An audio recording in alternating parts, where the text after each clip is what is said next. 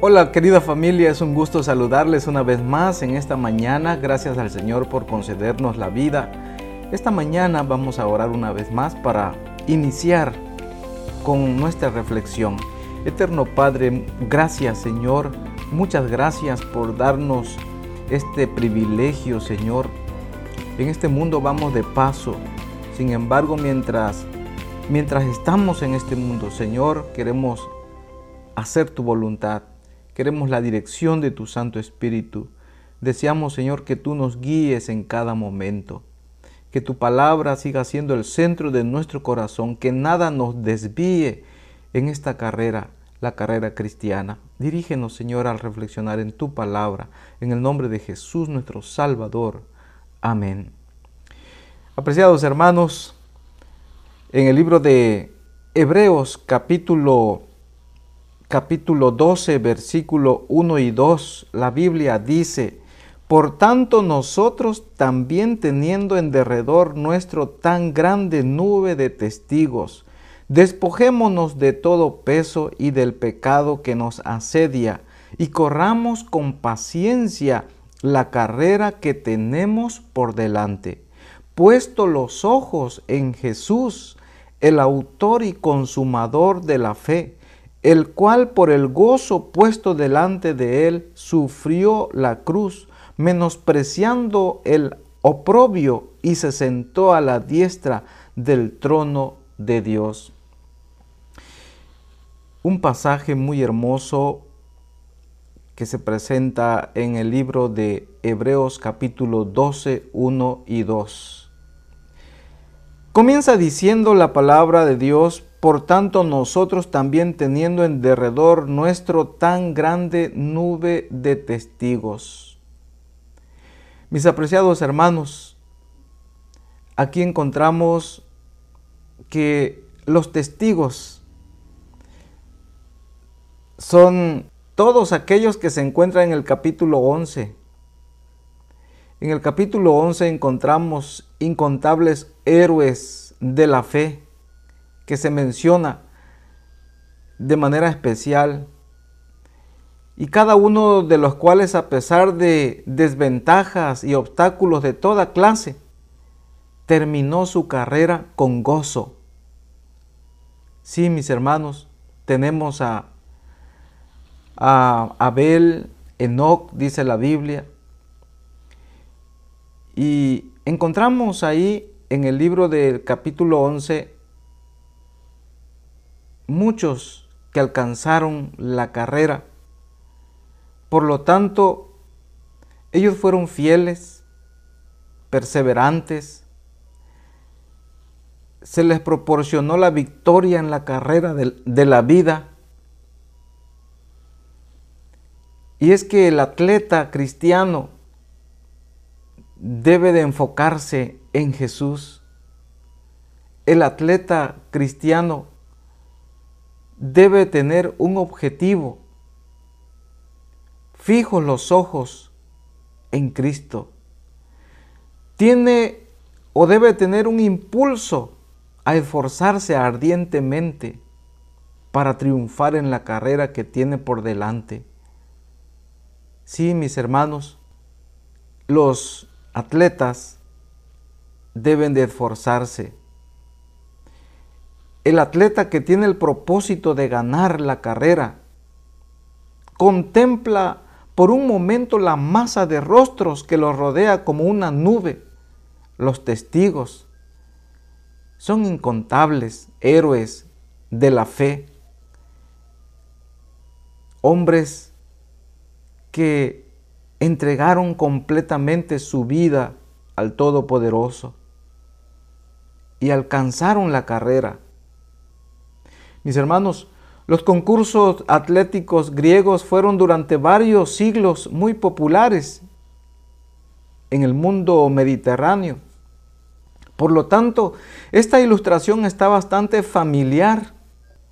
Aquí el autor con frecuencia presenta la figura de la carrera para presentar su carrera como misionero entre los gentiles. Hay algo que tiene que hacer el atleta cristiano y es que debe de despojarse de todo peso, de toda carga, de toda cosa que le va a afectar en la carrera cristiana. Sí, mis hermanos, todo vestido que estorba o impide al corredor debe de dejarse a un lado. Es que los que están motivados por la fe no vacilan en desprenderse de todo pequeño o grande objeto, lo que pueda impedirle llegar a la meta. Se dice que los hallazgos arqueológicos han demostrado que los atletas se ejercitaban llevando pesas de piedra en las manos. Sin embargo, en la carrera no las llevaban. De esa manera aligeraban la carrera para correr con más presteza. Y esta costumbre se puede reflejar ahora en nuestra vida, en nuestra vida espiritual. Dejar todo peso. ¿Y qué significa eso, mis apreciados hermanos? Es dejar todo pecado acariciado. Porque de esa manera vamos a llegar a la meta. Cuando el cristiano acaricia algún pecado, eso le estorbará para llegar a la meta, a la carrera final. Por lo tanto, aquí el autor deja claro que es importante dejar toda cosa que estorba como corredor, como corredor cristiano. En esta carrera, mis hermanos, por la gracia de Cristo pueden ganar todos. Cada participante puede ganar. ¿Por qué? Porque no está compitiendo con otros, sino consigo mismo.